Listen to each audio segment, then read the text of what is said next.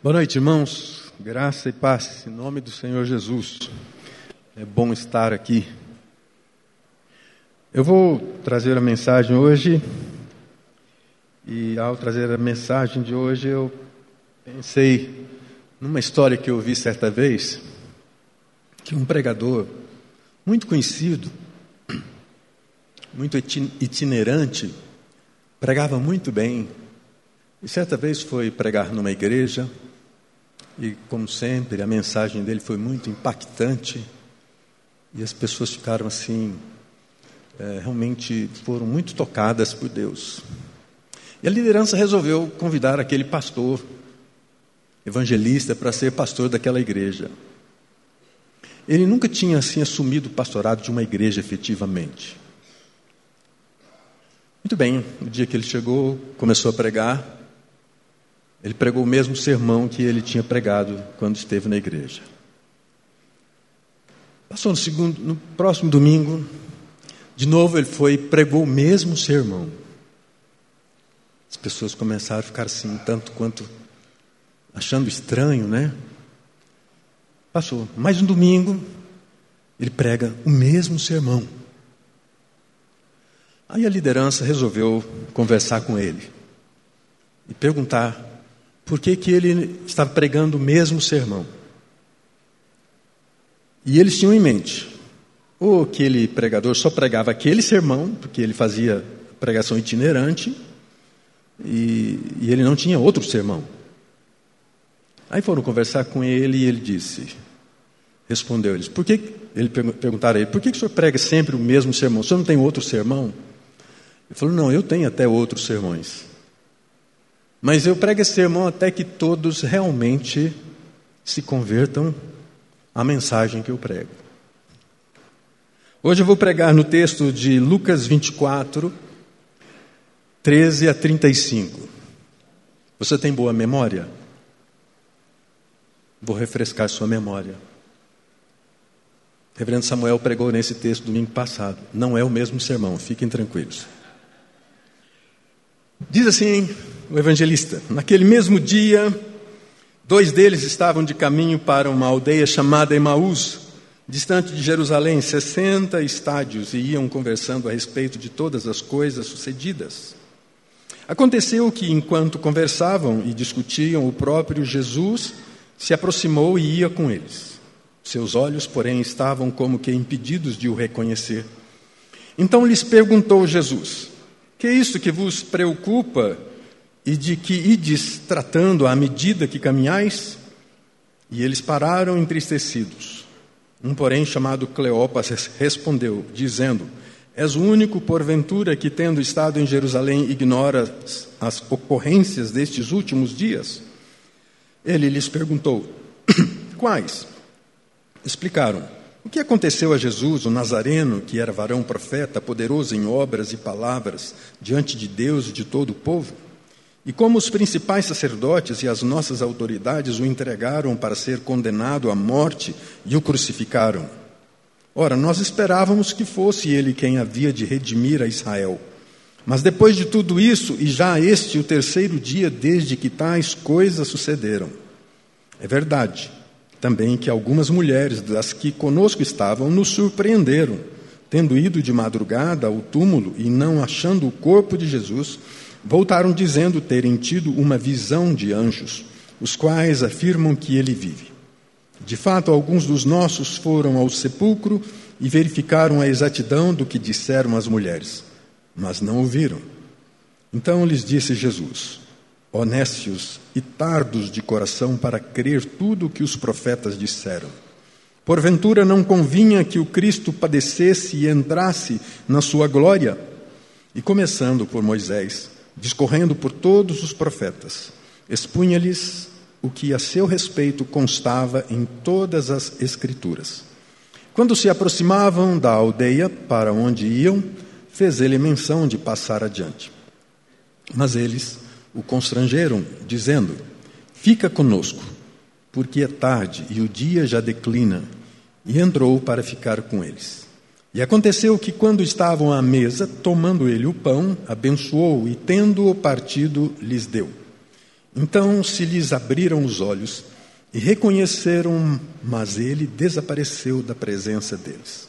E disseram um ao outro: Porventura não nos ardia o coração quando ele pelo caminho nos falava, quando nos expunha as Escrituras? E na mesma hora, levantando-se, voltaram para Jerusalém, onde acharam reunidos os onze e outros com eles, os quais diziam: O Senhor ressuscitou e já apareceu a Simão. Então os dois contaram o que lhes acontecera no caminho e como fora por eles reconhecido no partir do pão. Esta é a palavra de Deus. Eu perguntei se vocês se lembravam né, do sermão do reverendo Samuel, do domingo passado. Ele também falou sobre essa pós-ressurreição, sobre os eventos pós-ressurreição. A verdade é que nós temos uma realidade. O que nós ouvimos, pouco registramos. Nós mais facilmente registramos pelas imagens. E talvez por isso mesmo nós vivamos um tempo em que nossa, a nossa capacidade de memória tem sido subutilizada. Você sabe de cor números de telefones? Dá para contar nos cinco dedos da sua mão? Quando não era celular, a gente sabia bem mais. Mas hoje é tão fácil registrar. Né? Eu digo que existe uma síndrome chamada síndrome fotográfica do celular. E para alguns eu já andei dando umas dicas. Né? É que a capacidade e a facilidade que nós temos nas mãos hoje fazem com que a gente realmente não se esforce ou não faça uso dessa capacidade. E eu sempre tenho dito aqui algumas vezes, nas nossas celebrações da ceia, aquele texto eh, que eu sempre gosto dele, de Mateus capítulo 26, verso 26, a expressão de Jesus: fazer isso em memória de mim.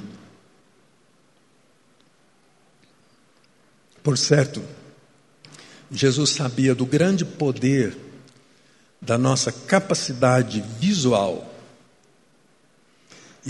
traduziu aquele momento para que nós pudéssemos sempre à medida que participássemos da celebração, viver ou reviver a realidade da nossa fé no seu sacrifício. Por isso é certo que nós vivemos tempos em que as doenças da memória, é, que são resultados é, degenerativos das nossas, da estrutura neurológica do nosso cérebro, e talvez por isso os médicos recomendem um exercício sempre constante da memória, uma atividade física, uma alimentação saudável. Né? E talvez você tenha algum tipo de experiência nesse campo, se você tiver um dos membros da sua família com a chamada doença uh, de Alzheimer, que é tão difícil conviver né, com um ente que vai se perdendo, vai se isolando. Esse texto me reporta a um tipo de consideração e também, mais uma vez, inspirado na forma de como o reverendo Samuel trata de alguns assuntos no seu livro, né? As Trilhas da Alma. Eu quero talvez dar a sugestão para ele introduzir mais um item, as trilhas de Emaús. As trilhas de Emaús, essa caminhada, né?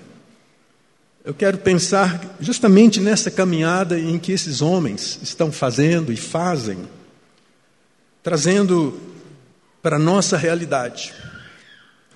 É claro que quando a gente fala sobre trilhas, nós vivemos dentro dessa modernidade, especialmente no campo aí, de quem gosta de ir para Pirinópolis, né?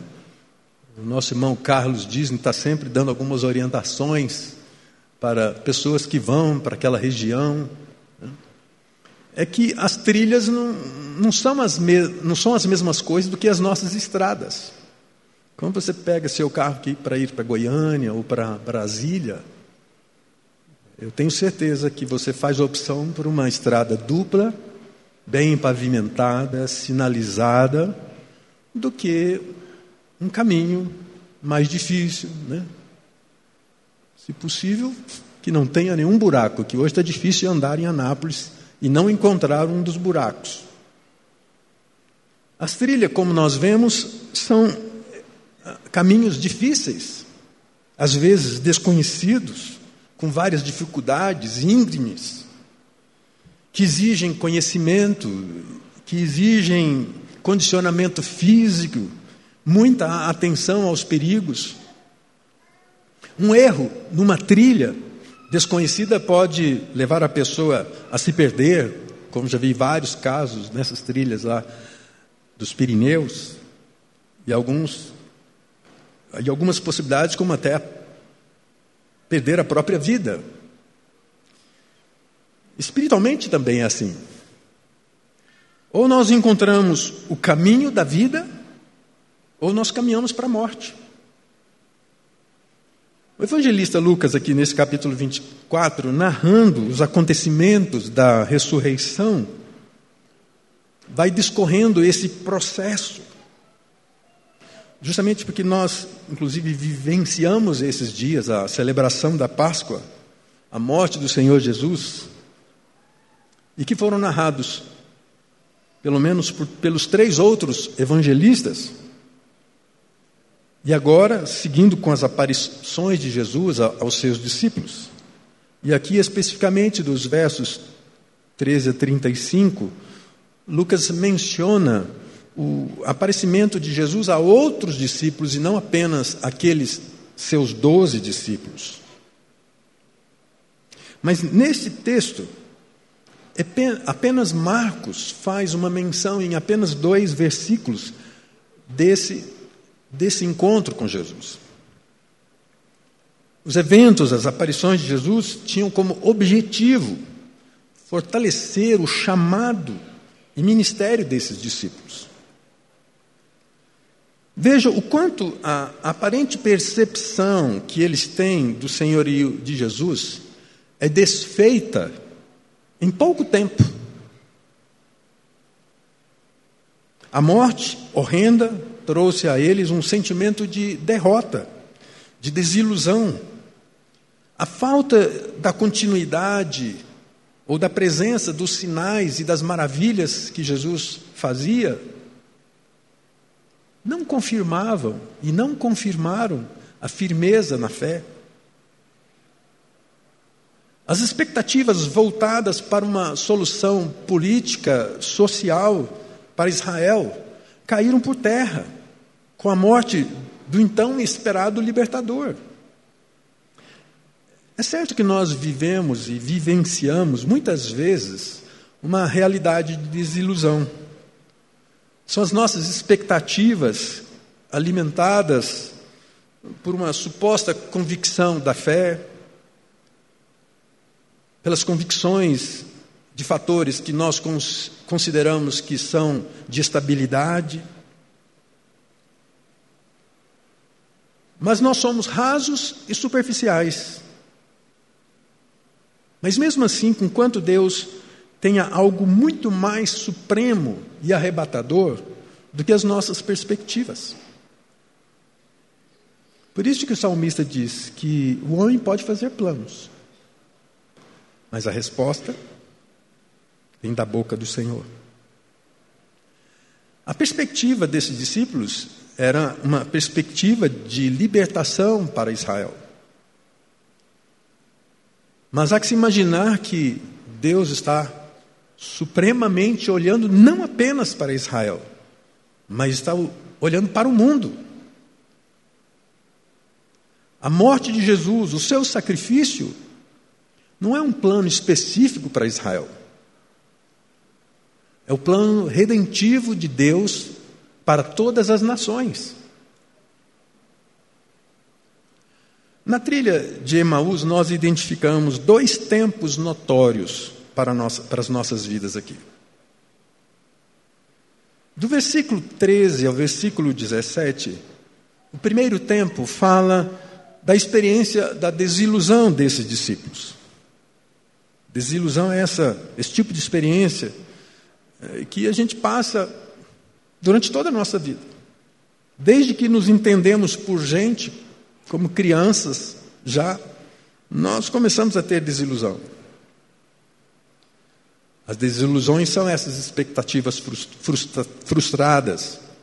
Frustramos com planos, frustramos com pessoas, frustramos com a nossa própria eficiência, com as situações, com as perspectivas construídas e calculadas. Mas quando a gente volta o olhar para esse texto, especialmente nos dois primeiros versículos que nós lemos, 13 e 14, diz que naquele mesmo dia, dois deles estavam de caminho para a aldeia chamada Emaús, distante de Jerusalém, 60 estádios, e iam conversando a respeito de todas as coisas. Houve um tempo aqui de avaliação. O fundamento a raiz dos efeitos da desilusão deles estava justamente nessa perspectiva frustrada de um libertador. E a desilusão, como primeiro fato eh, dessa experiência, a desilusão causa preocupação, ela causa inquietação, um desarranjo de sentimentos. Uma desilusão pode levar as pessoas centradas ao desajuste emocional, psicológico, podendo se tornar uma psicopatia e, por vezes, chegar a alguns casos tão extremos como se vê por vezes um suicídio. A desilusão causa tristeza. O versículo 17, no final, diz: E eles pararam entristecidos. Sim. Isso é natural. A desilusão causa cegueira e sensibilidade, insensibilidade espiritual. Eles tinham estado com Jesus, tinham visto seus sinais, ele tinha, eles tinham visto as suas maravilhas, eles tinham ouvido os seus sermões, desde o sermão da montanha. Eles certamente já identificavam no meio de uma multidão, como aquela multidão quando Jesus multiplica os pães a mais de cinco mil pessoas. É, a gente tem uma capacidade fantástica que Deus colocou em nós que chama-se timbre. E o timbre é essa capacidade de, de identificação particular de cada um de nós. Você pode ouvir a, a, a voz de alguém que você convive. Se ela falar mais alto, algum, uns bons metros, no meio de várias pessoas, vai, você vai dizer, ela está lá nesse meio. E eu fico a pensar que o timbre de voz de Jesus continuou sendo o mesmo. E agora eles estavam andando lado a lado com ele, conversando, e nada dessa capacidade de trazer uma interrogação, mas será que não é Jesus? Não, eles estão alheios a tudo isso. Foram incapazes de reconhecê-lo. A desilusão causa cegueira, causa insensibilidade espiritual. É o que acontece conosco. É o que acontece conosco quando a voz de Deus não faz mais sentido, não nos toca mais ao coração nós começamos a mensurar se realmente vale a pena ouvir aquela voz ou não. O que acontece com você se não mais está sendo impactado pelas bênçãos de Deus? Você está cego, você está surdo, você está insensível ao que Deus pode falar para o seu coração. Fundamento da desilusão eh, são essas perspectivas frustradas. E elas estão tão explícitas aqui no versículo 21, quando ele diz: Nós esperávamos que fosse ele quem havia de redimir a Israel. Eu gostaria que, que nessa noite, se você tem estado desencorajado a viver, que se você está desanimado a viver a vida cristã com intensidade, que se tem algo que o tem, o tem motivado a não se preocupar com a sua vida espiritual, eu diria que você precisa de um renovo. Se a vida cristã para você é uma rotina que se torna religiosa, como alguém que parece cumprir legalmente algumas atribuições, você precisa de um reencontro com Deus.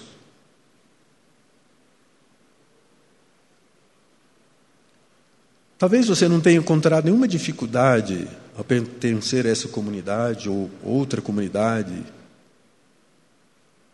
mas que nada tenha trazido ao seu coração um desejo ardente de realmente ser conduzido por Deus pela Sua palavra por ter uma vida intensa de intimidade com Deus.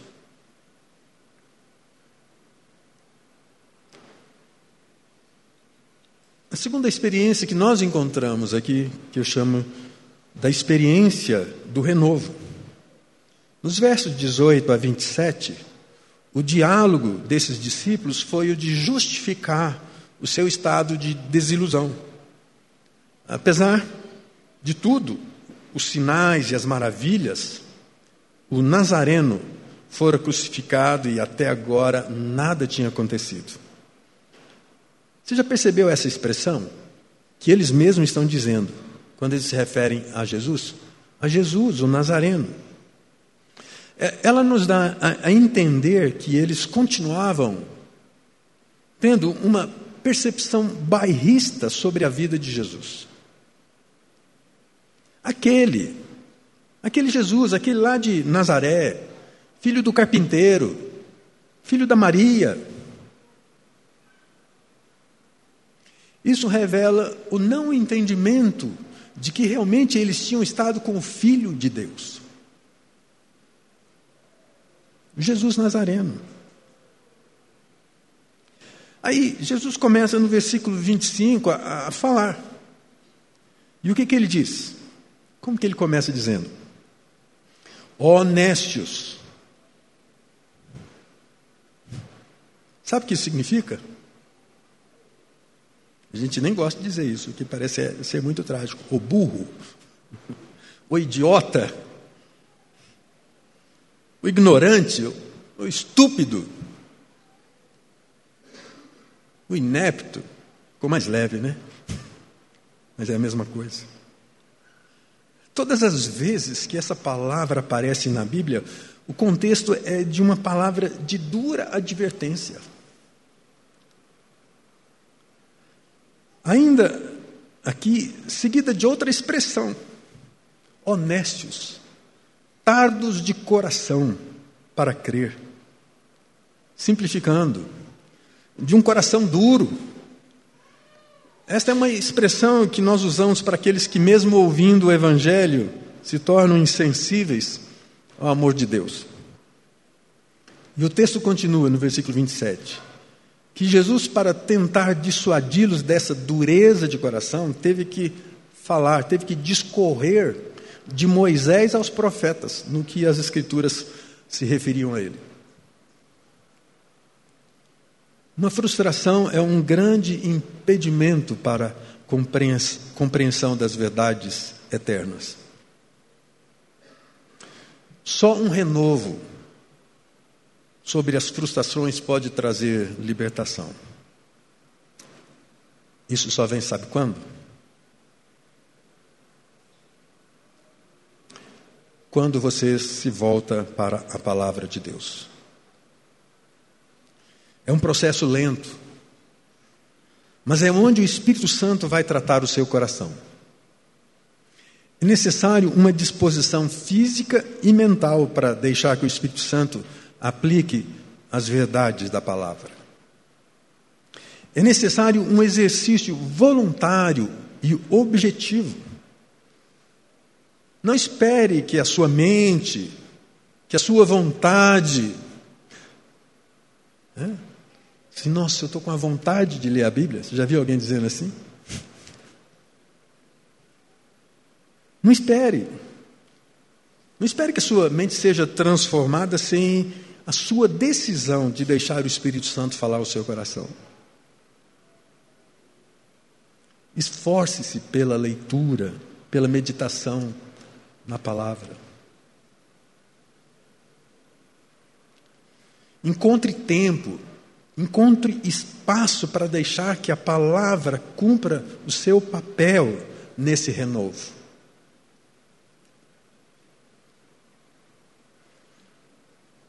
Os versos 28 e 29 diz assim: Quando se aproximavam da aldeia para onde iam, fez ele menção de passar adiante.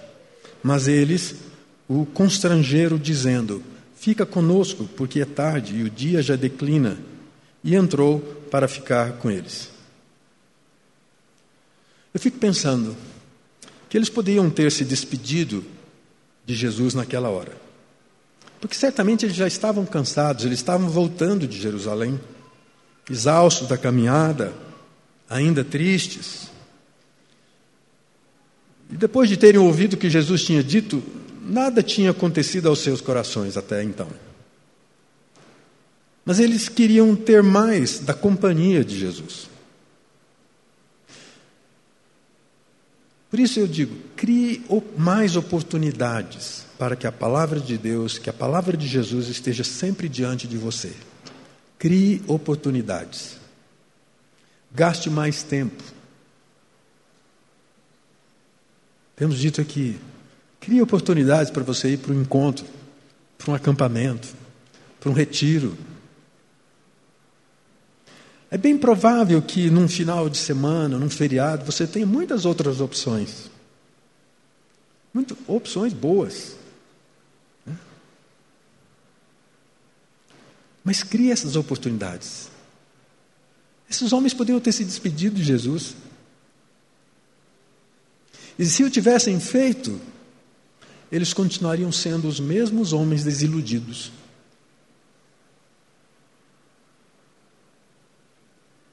E o versículo 30, 31 diz que aconteceu que quando estavam à mesa, Samuel falou assim outro dia, né?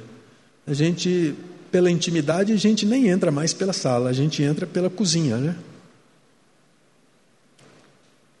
E é na mesa que certas intimidades a gente encontra. A oportunidade de intimidade com Jesus aconteceu na mesa. Tomando ele o pão, abençoou e, tendo o partido, lhes deu. Veja mais, mais uma vez esse visual, esses elementos, trouxeram à mente desses homens o reconhecimento de quem era Jesus.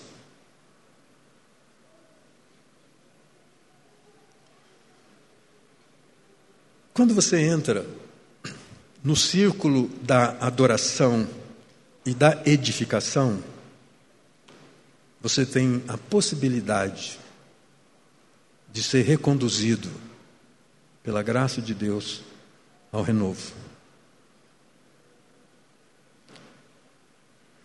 Só vivendo intensamente a vida espiritual de adoração e na busca de edificação, você vai encontrar razões para continuar no caminho. Nós vivemos um tempo que a comunhão, a ida ao templo, parece ser uma coisa descartável.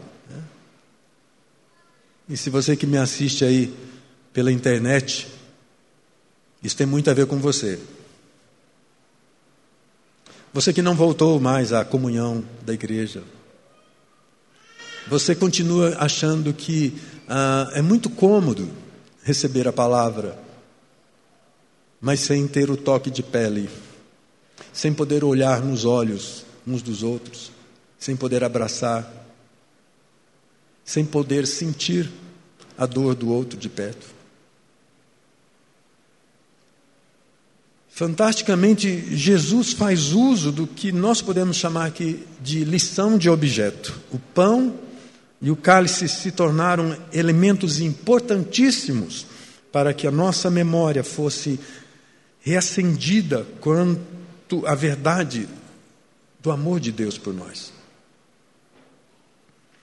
Esses discípulos tiveram seus olhos espirituais desvendados e aí o reconheceram.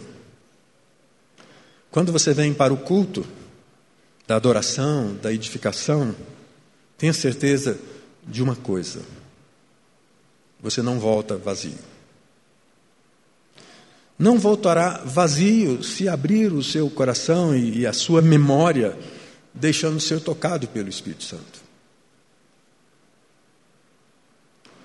Você experimentará desse renovo quando você realmente convidar Jesus para entrar e ficar à mesa do seu coração.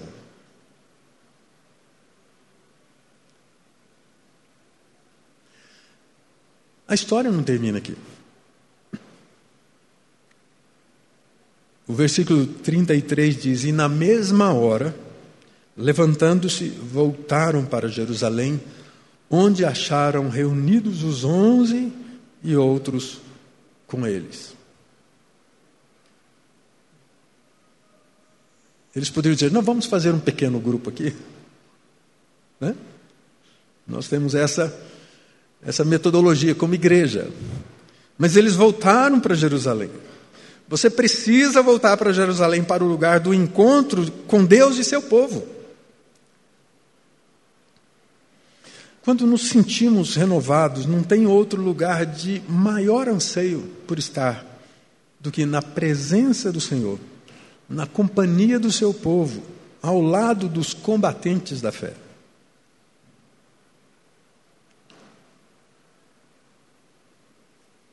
Gostaria de concluir aqui pensando três coisas e que nós falamos tanto nesses últimos dias. A ressurreição para os cristãos é a grande maravilha da fé e da vida. É a maravilha de saber que, sendo Ele primícia dos que dormem, nós reinaremos com Ele.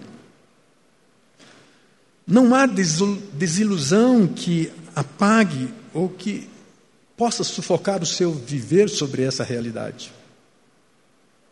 A primeira coisa é que as melhores notícias que o mundo já ouviu vieram desse túmulo vazio. A história da Páscoa não termina num funeral, mas sim com uma festa. Nunca vi nenhuma desilusão terminar em festa. Ainda que alguns homens estão inventando agora a festa do divórcio. Depois de se divorciarem, um cartório, eles fazem uma festa. Não tem sentido. Mas a festa que a ressurreição nos leva é para a eternidade. Por isso, Jesus, na ceia, disse assim: que ele não tomaria esse vinho novamente convosco, mas agora diante do meu Pai. O túmulo vazio de Cristo foi o berço da igreja. Nós pregamos um Cristo que esteve morto e está vivo, e não um Cristo que esteve vivo e está morto. Segunda coisa é que a morte é o rei dos terrores. Nós realmente não nos sentimos confortáveis diante da realidade da morte. Em momento algum. Nem a nossa, nem de quem mais amamos. Mas Cristo é o Rei dos Reis. A morte foi vencida por Ele. Ele matou a morte. Ele arrancou o aguilhão da morte. A morte será lançada no lago de fogo. Portanto, para este projeto Não tem nenhum tipo de aparente desilusão que possa nos tirar disso. O que o Paulo vai dizer, porque nós somos mais que vencedores. Nenhuma das suas expectativas frustradas pode ser maior do que essa realização. Nenhum dos seus grandes anseios, projetos, pode ser maior, porque sucumbem ao fato da vitória garantida em Cristo Jesus. Porque você não é filho desta terra, porque você não é filho dessa pátria, você está aqui de passagem. E que passagem? Curta, rápida. Por último, a ressurreição de Cristo é a demonstração do supremo poder de Deus. Se tem alguma coisa que nos garante, é podermos estar sobre as mãos desse Deus. Porque pelo seu poder, pela sua graça, a sua vida está totalmente segura, garantida. Ela tem um fim, não como extermínio, ela tem uma direção, ela tem um lugar, ela tem um estado que te leva realmente à vida eterna. Por isso, diante das possíveis desilusões de processos humanos fracassados, considere a vitória de Cristo sobre sua vida. Mas ela só é possível em plena rendição. Não tem um meio termo. Não tem uma meia estrada pavimentada. Ou você vive na trilha da desilusão, do fracasso humano, ou você vive na trilha da salvação. O Senhor nos abençoe, abrindo nossos olhos e ouvidos para sermos curados pela Sua palavra. Vamos orar. Pai, nós te damos graças, porque não foi e nem será. Nenhum esforço humano, nenhuma, nenhum arquiteto humano, para que nós pudéssemos viver sem a possibilidade de nos desiludirmos dessa vida, dos fracassos humanos, planos malfadados. Graças te damos, porque o Senhor nos expõe diante dessa fragilidade, a maior vitória, a vitória de Cristo na cruz.